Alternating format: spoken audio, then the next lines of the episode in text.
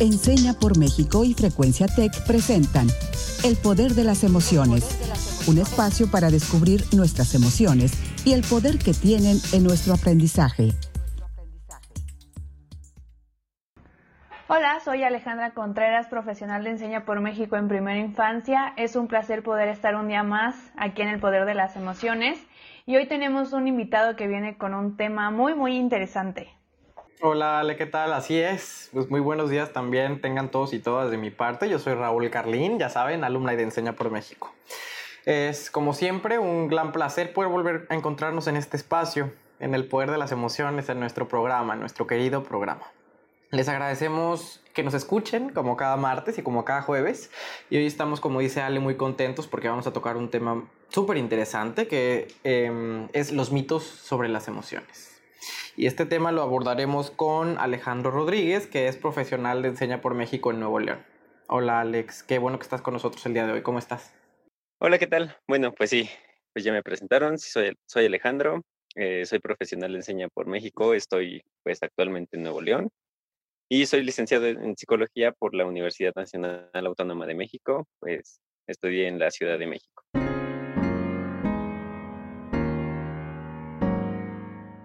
Como introducción a este, a este tema importante del que vamos a estar hablando el día de hoy, quisiéramos recordar que, como el nombre de este gran programa de radio, nuestro podcast eh, lo indica, que es el poder de las emociones, hemos estado conversando a lo largo de este, de este, este conjunto de episodios que ya tenemos em, con ustedes, entrando cada martes con usted, y jueves con ustedes en sus casas, precisamente sobre temas relacionados con las emociones. Y especialmente creemos que en esta situación que estamos viviendo, en la cuarentena, en la pandemia, y que nos exige estar atentos a, qué, a cómo nos sentimos, cómo estamos, cuáles son nuestras herramientas para poder enfrentar todos estos desafíos presentes y los que todavía están por venir, quisiéramos también abordar eh, ese tema desde otro lente el día de hoy. Perfecto. Bueno, este, ya que lo mencionas ahorita, Raúl, creo que sí está pues tal vez como ahora lo llaman la nueva normalidad, se está quedando un poco, digamos, tal vez corta o diferente de la manera en la que lo estamos viviendo, porque incluso en este momento, así como lo llaman, no estamos ni siquiera saliendo o estamos teniendo una realidad diferente. Seguimos estando en cuarentena y seguimos estando encerrados en nuestras casas. Entonces, por lo que quisiera comentar ahorita es que aprendiéramos a diferenciar entre las emociones, los sentimientos y las sensaciones que hemos estado eh, experimentando a lo largo de estos ya, pues casi cuatro meses que, que se han presentado durante la, la pandemia. Entonces, quisiera empezar una, con una pregunta. ¿Cuál creen ustedes que es la diferencia entre estos tres conceptos que ya mencioné? De las sensaciones, las emociones y los sentimientos. Qué buena pregunta, Alex. La verdad es que em, es muy importante hacer que nos hagas estas preguntas porque creo que nosotros mismos no las tenemos que hacer también. Porque a pesar de que podrían parecer triviales, em, o que no sirven para nada, no, eh, sí sirven. en la medida en la que em, conocer la, la, nomenclatura de lo que nos pasa en la cabeza y en el cuerpo, o sea, poder nombrar esas cosas que experimentamos, estaremos eh, eventualmente desarrollando habilidades socioemocionales, como lo son el autoconocimiento o la autorregulación que en otros momentos también hemos abordado. Y creo que, pues, esto desde mi perspectiva, por supuesto, estos conceptos se diferencian así. Las sensaciones son nuestras reacciones quizá más físicas, más corporales ante un estímulo externo. Las emociones, por otro lado, y si bien también son por supuesto reacciones que tenemos ante la realidad, sí me parece que no solo se manifiestan eh, corporalmente, sino también en nuestro estado interno de ánimo, digamos, ¿no? Es, algo que, se, que sucede de manera interna. Y creo que duran más tiempo que una sensación. Y son más intensas que una, que una sensación. Y por último, los sentimientos ya los definiría más bien como un estado psicológico incluso, ¿no? Que son más duraderos que una sensación y una emoción. Si yo pensara en un ejemplo, Pensaría que una sensación, por ejemplo, podría ser em, cuando, ¿se acuerdan cuando los maestros utilizábamos gises en un pizarrón verde? Cuando estaban los maestros escribiendo sobre ese pizarrón verde, como eh, nosotros teníamos una, una sensación, ¿no? Se nos ponía, como decimos en México, la piel de gallina, nos daban goosebumps Creo que eso es, una, ese es un muy buen ejemplo de una sensación porque eso se manifiesta de manera muy rápida em, en nuestro cuerpo. Es una, se, manifiesta corporalmente y pasa muy rápido. O sea, pasan unos segundos y volvemos a nuestro estado natural. Por, eh, eh, una, un, un, ejemplo de una emoción por, sería quizá lo que estamos viviendo en, en, en, la actualidad. O sea, cuando llegó esta pandemia, llegó de golpe, no lo, no lo podíamos prever, ¿no? Y sin embargo, em, nos confinaron en una cuarentena. Y quizá esos días o, estas, estas semanas que hemos estado hablando, por ejemplo, cuando leemos muchas noticias sobre la pandemia, nos abruman, ¿no? O sea, eh, eh, percibimos, experimentamos más bien emociones, ansiedad, angustia, frustración, que son potentes, que son ¿no? más duraderas que una, que una sensación. O sea, es más duradero cuando sentimos ansiedad que cuando nos da piel de gallina, ¿no? Y un sentimiento, pues sería un ejemplo quizá mm, el más lógico cuando tenemos una relación afectiva y nos enamoramos de la otra persona y eso se siente, es, es, un, es un sentimiento que se vive de manera mucho más duradera, ¿no? ¿Cómo ves, Ale? Lo que, lo que mm, tiene sentido para ti esto y estás de acuerdo? Sí, tiene sentido para mí y me parece que esta confusión se debe al poco interés del estudio y vivencia de las emociones que por años pues han sido ignoradas, pero recientemente creo que es un tema que ha tomado mucha fuerza en los estudiantes porque en currículas y en muchos programas se han incluido habilidades socioemocionales. Entonces creo que ya es un tema que ya tenemos más a la vista. Ahora yo sé que se pueden explicar estos conceptos desde diferentes teorías o vertientes, pero para mí la sensación es ese primer acercamiento que tenemos con un estímulo gracias a los sentidos. Y las emociones son reacciones afectivas intensas y de breve duración, como bien mencionaste Raúl, siendo estas automáticas, universales y hasta cierto punto innatas y que tienen una función o nos sirven para algo en específico. A diferencia de los sentimientos que son estados afectivos menos intensos, pero de mayor duración y que involucran procesos cognitivos ya más elaborados, como puede ser la memoria, el razonamiento. Entonces creo que así puedo yo diferenciar estos conceptos entre sí. Pero a ver, Alex, que nos diga qué le pareció nuestras definiciones. Sí, claro, de hecho, este, algo que concordaron muy bien ustedes dos es en el hecho de las sensaciones, sí, es este primer acercamiento que tenemos con eh, con algún estímulo que viene de fuera. Por ejemplo, eh, no sé, estás caminando por la calle y alguien llega y te pellizca. Ah, pues esa es una sensación, esa sensación de dolor, eh, así lo podríamos definir. Luego, precisamente como lo mencionaban hace, hace un momento, pues las emociones son, sí son mucho más intensas, aunque son más rápidas que los sentimientos. Eh, quisiera preguntarles a lo mejor en este, en este primer momento, ¿qué sintieron cuando les dijeron, ah, pues vamos a estar en cuarentena por un mes?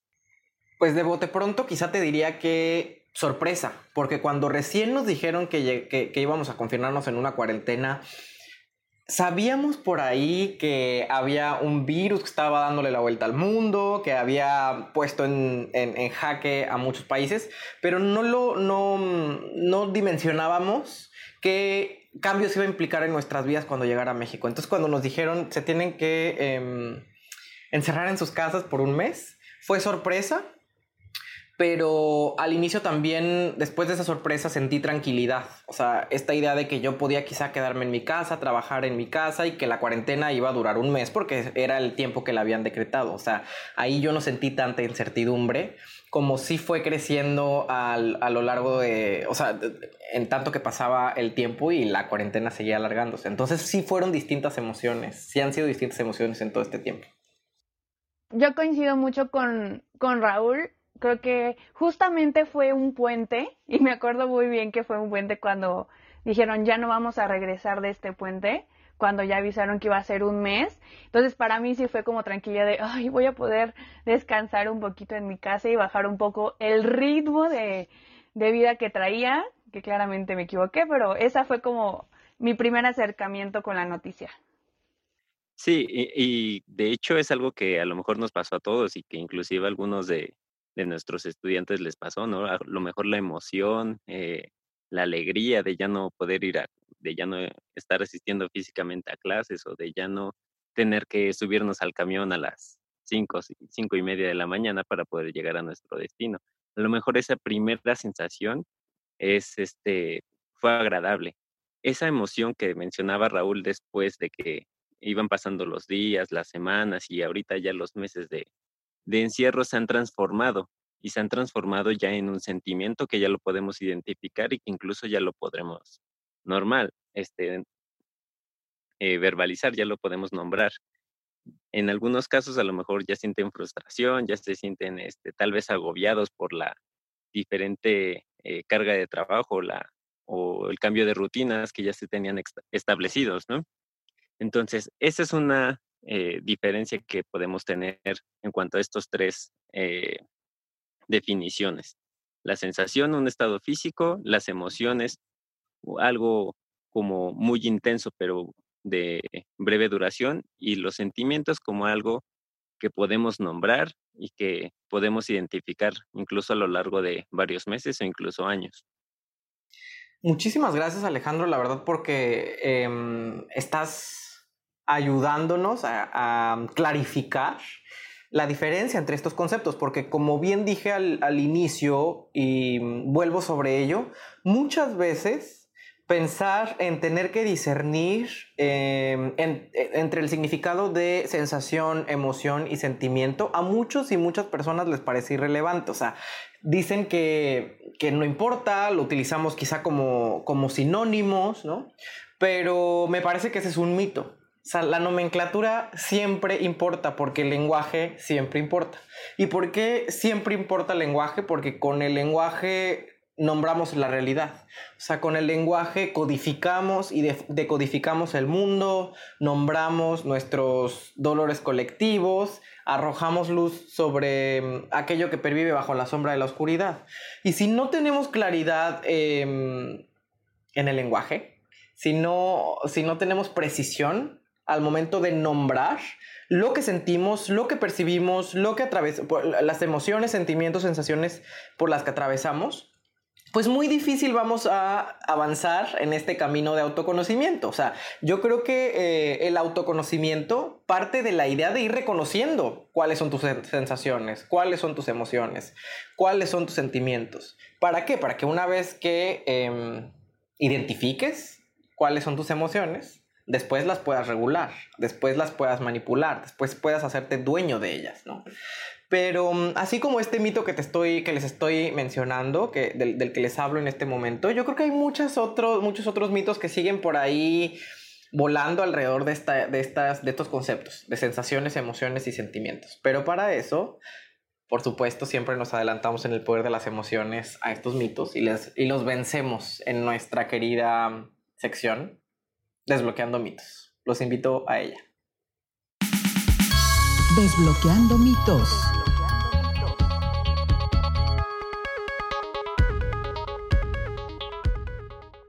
Me encanta que venzamos esas ideas erróneas que, que tenemos y para eso está este espacio. La dinámica es la siguiente. Yo voy a mencionar algunos enunciados.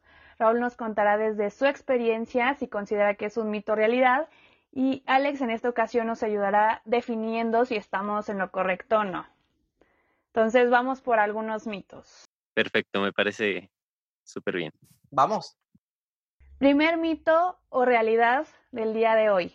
¿Existen las emociones positivas y negativas? ¿Qué te parece, Raúl? Me parece que no. Me parece que este es un, el primer mito de nuestro programa el día de hoy. Y sí quiero em, hacer una inflexión, o sea, que este sea un punto de inflexión para hacer una reflexión sobre esto, porque justamente estoy hablando de la importancia de la precisión en el lenguaje y creo que en no pocas ocasiones hemos caído en la tentación de adjetivar a nuestras emociones como positivas o negativas. Y creo que es un primer error, porque mm, creo que más bien hay que partir de la premisa de que las emociones, todas, son humanas o sea, son inherentes a nosotros y nosotras como especie.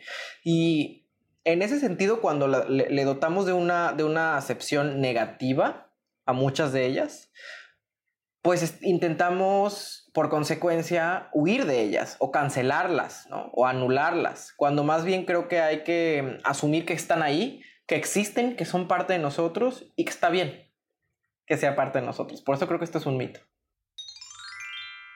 Perfecto. Eh, algo que, concuerdo totalmente contigo es el hecho de que las emociones no las podemos clasificar ni como positivas ni como negativas, sino que son simplemente ah, pues emociones que tenemos y que cargamos todas las personas y que nosotros, si es que no sabemos cómo reconocerlas o cómo actuar a partir de ellas y de cómo nos sentimos, las acciones sí las podemos clasificar como positivas o negativas. A final de cuentas, las emociones son universales y todas las personas las tenemos y todas las personas actuamos en función de ellas. Me encanta, Alex, que mencionas que las acciones son las que se pueden clasificar como positivas o negativas, porque a veces caemos en también clasificar a las personas. Entonces, creo que sí tenemos que cuidar mucho esos juicios que hacemos y reconocer la vulnerabilidad de todos. Creo que eso es muy, muy importante. Segundo mito, realidad del día de hoy, soy una persona sana si todo el tiempo estoy feliz o contento si todo el tiempo estás feliz o contento, probablemente no eres ni siquiera una persona, probablemente eres un robot. Y creo que en ese sentido, por eso este enunciado es un mito más. Creo que hay que reconocer que las personas, los seres humanos, no estamos felices todo el tiempo y de nuevo eso está bien. Em, no estamos contentos todo el tiempo y de nuevo eso está bien. O sea, los seres humanos atravesamos por distintas emociones. Un día quizás estamos felices, otro día estamos tristes, otro día estamos enojados, otro día estamos angustiados, otro día estamos alegres. Y mm, de eso se trata la vida. La vida es ese vaivén. Creo que más bien lo que tenemos que hacer, insisto, es reconocer en qué momento estamos atravesando por una u otra emoción para saber qué hacer a, partir de, ello. O sea, ¿qué para, para decidir qué vamos a hacer con esas emociones. Sin embargo, hay que asumirlas todas y hay que abrazarlas todas. Por eso creo que este es el segundo mito de nuestro programa. Sí, de hecho, esta, esta frase o este mito se me hace un poco, pues, gracioso y para, pues, responder quisiera preguntarle a Ale, digo, Raúl, tú ya nos diste tu punto de vista a partir de, este mito, pero Ale, ¿tú qué piensas de esas personas que todo el tiempo se están riendo y que muestran una actitud positiva en todo momento? Yo creo que debe ser un trabajo muy cansado, tener como esa postura siempre, siempre. Eh, yo creo que hay una diferencia entre ser optimista y siempre estar feliz y contento. Entonces yo creo que debe ser algo muy, muy desgastante porque a veces asumo que estas personas deben de guardar muchas, muchas cuestiones para sí mismos y esto también yo creo que, que enferma y lastima.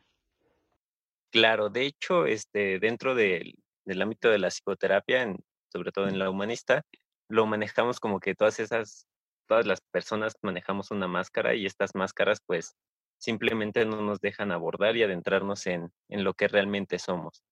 Entonces, sí las experiencias de vida nos forman y las experiencias de vida generan nuestra, nuestra propia identidad. Entonces, sí es completamente un mito esto de que si estoy feliz todo el tiempo, soy una, soy una persona muy sana.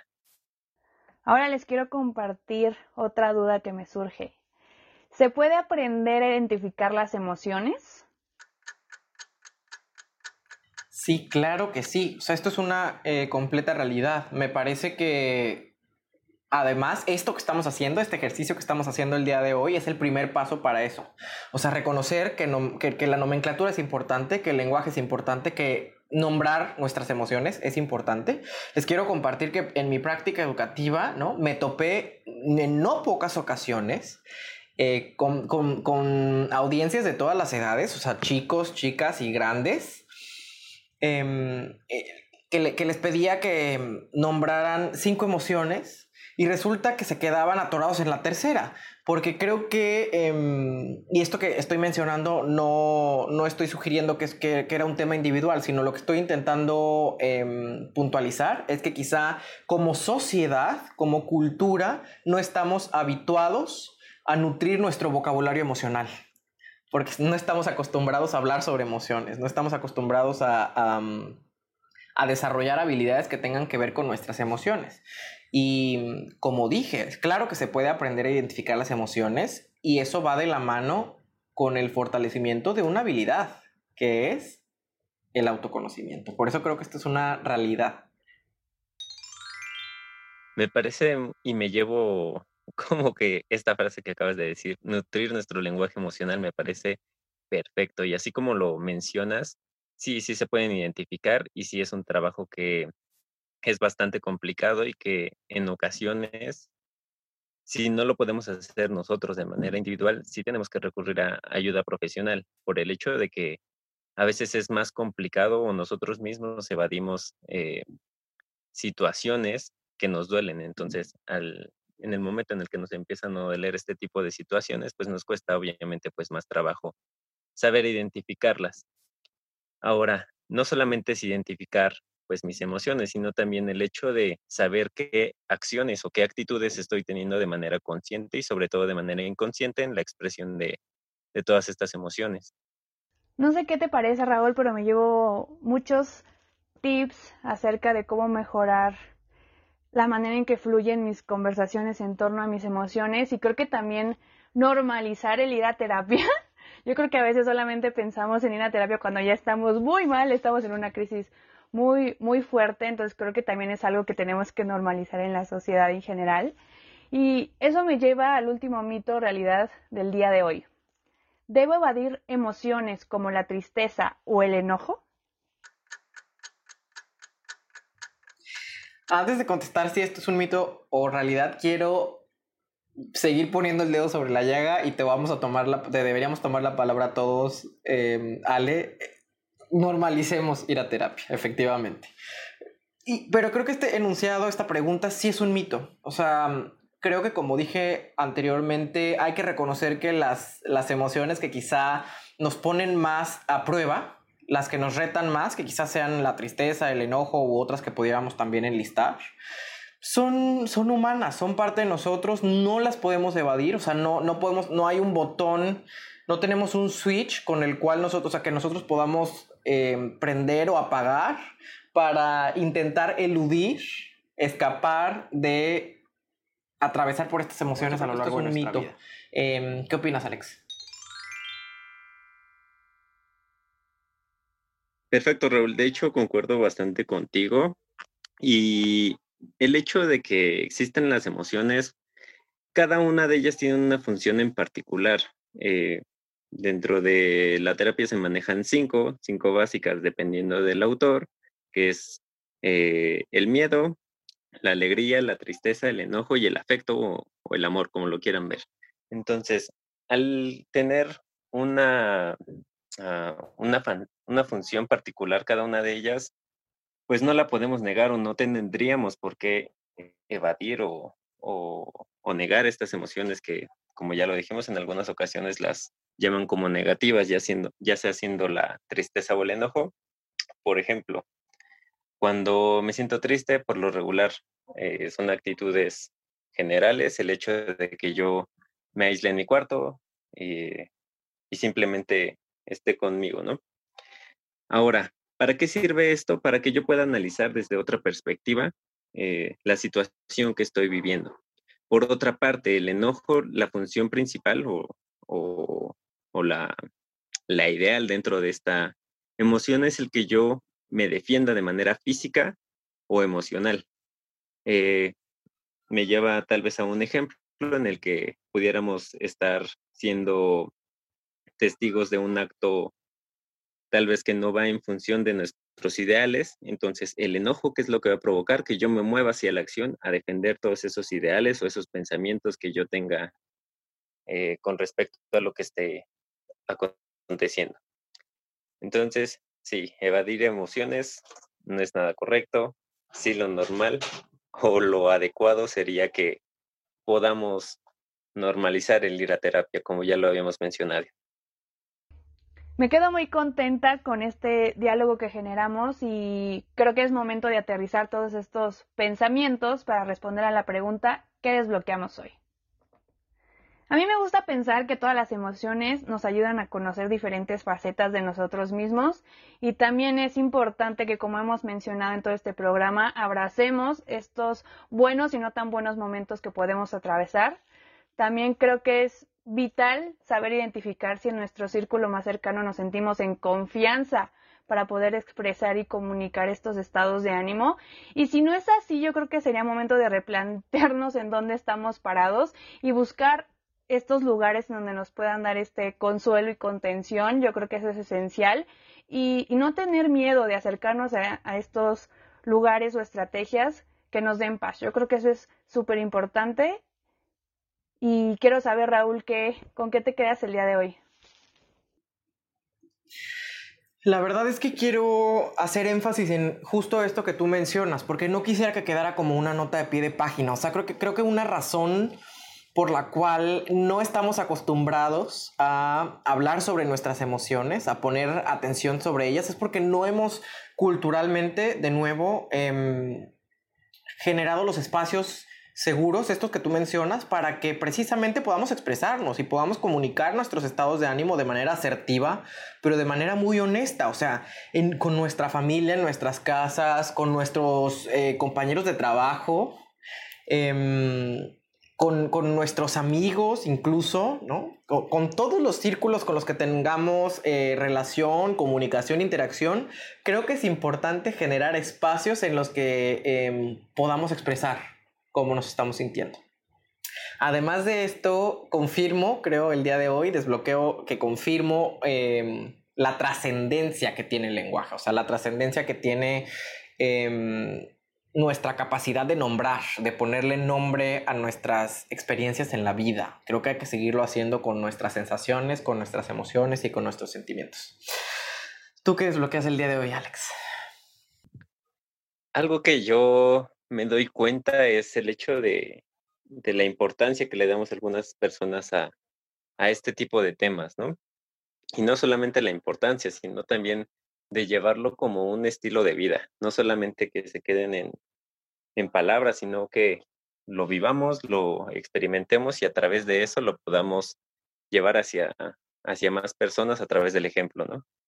Creo que es algo bastante complicado primero vivirlo para después tratar de, llevarlo a más personas. Eh, pues ya para tal vez despedirnos, quisiera dejarles una, una pequeña frase. Dice, cuando evitamos pensamientos y sentimientos desagradables, también evitamos la oportunidad de desarrollar nuevas habilidades y vivir experiencias significativas. Creo que con eso podríamos resumir todo lo que hemos hablado el día de hoy. Lo, lo resumiste muy bien, querido Alex. Tienes mucha razón. Y para seguir incentivando a las personas, en, todas las personas en casa, nuestros, nuestra querida audiencia, nuestros escuchas, quisiera formularles la siguiente pregunta. ¿Qué harás a partir de hoy para diferenciar y monitorear tus sensaciones, emociones y sentimientos? Y como siempre, nos despedimos con nuestra frase de hoy. Ni siquiera el mejor explorador del mundo hace viajes tan largos como aquel hombre que desciende a las profundidades de su corazón. Julian Green. Yo soy Raúl Carlín, este ha sido un episodio más de El Poder de las Emociones. Nos vemos en la próxima. Yo soy Alejandra Contreras. Alex, muchas gracias por traernos este tema que lo comenzó todo aquí en El Poder de las Emociones. Fue un placer tenerte aquí. Gracias a todos los que nos escucharon y cuídense mucho. Gracias a ustedes por la invitación. Nos vemos. Esto fue El Poder de las Emociones, un espacio para descubrir nuestras emociones y el poder que tienen en nuestro aprendizaje. Un programa producido por Enseña por México y Frecuencia Tech.